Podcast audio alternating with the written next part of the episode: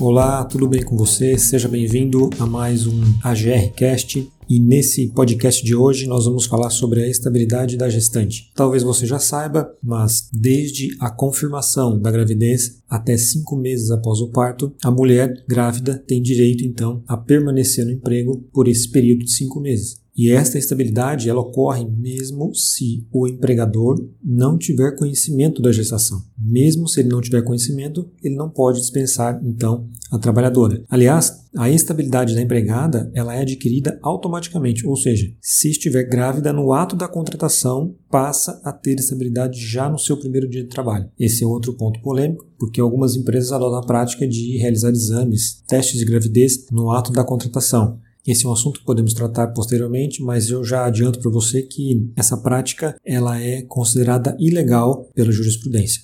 Inclusive a própria CLT proíbe realizar exames, exigir atestado ou exame de qualquer natureza para comprovação de esterilidade ou gravidez na admissão ou permanência do emprego. Porém, essa regra não é absoluta. Mesmo estando com estabilidade de emprego, a mulher que cometa falta grave, ela pode sim ser demitida por justa causa. Mas a novidade deste podcast que eu quero compartilhar com você é que o TST decidiu em uma tese vinculante. O que isso significa? Significa que os tribunais regionais e os tribunais de primeiro grau devem observar essa decisão, devem seguir essa decisão. E essa decisão diz que as trabalhadoras que trabalham em regime de trabalho temporário, as empregadas temporárias, não têm direito à garantia de emprego. Ou seja, não tem direito à estabilidade.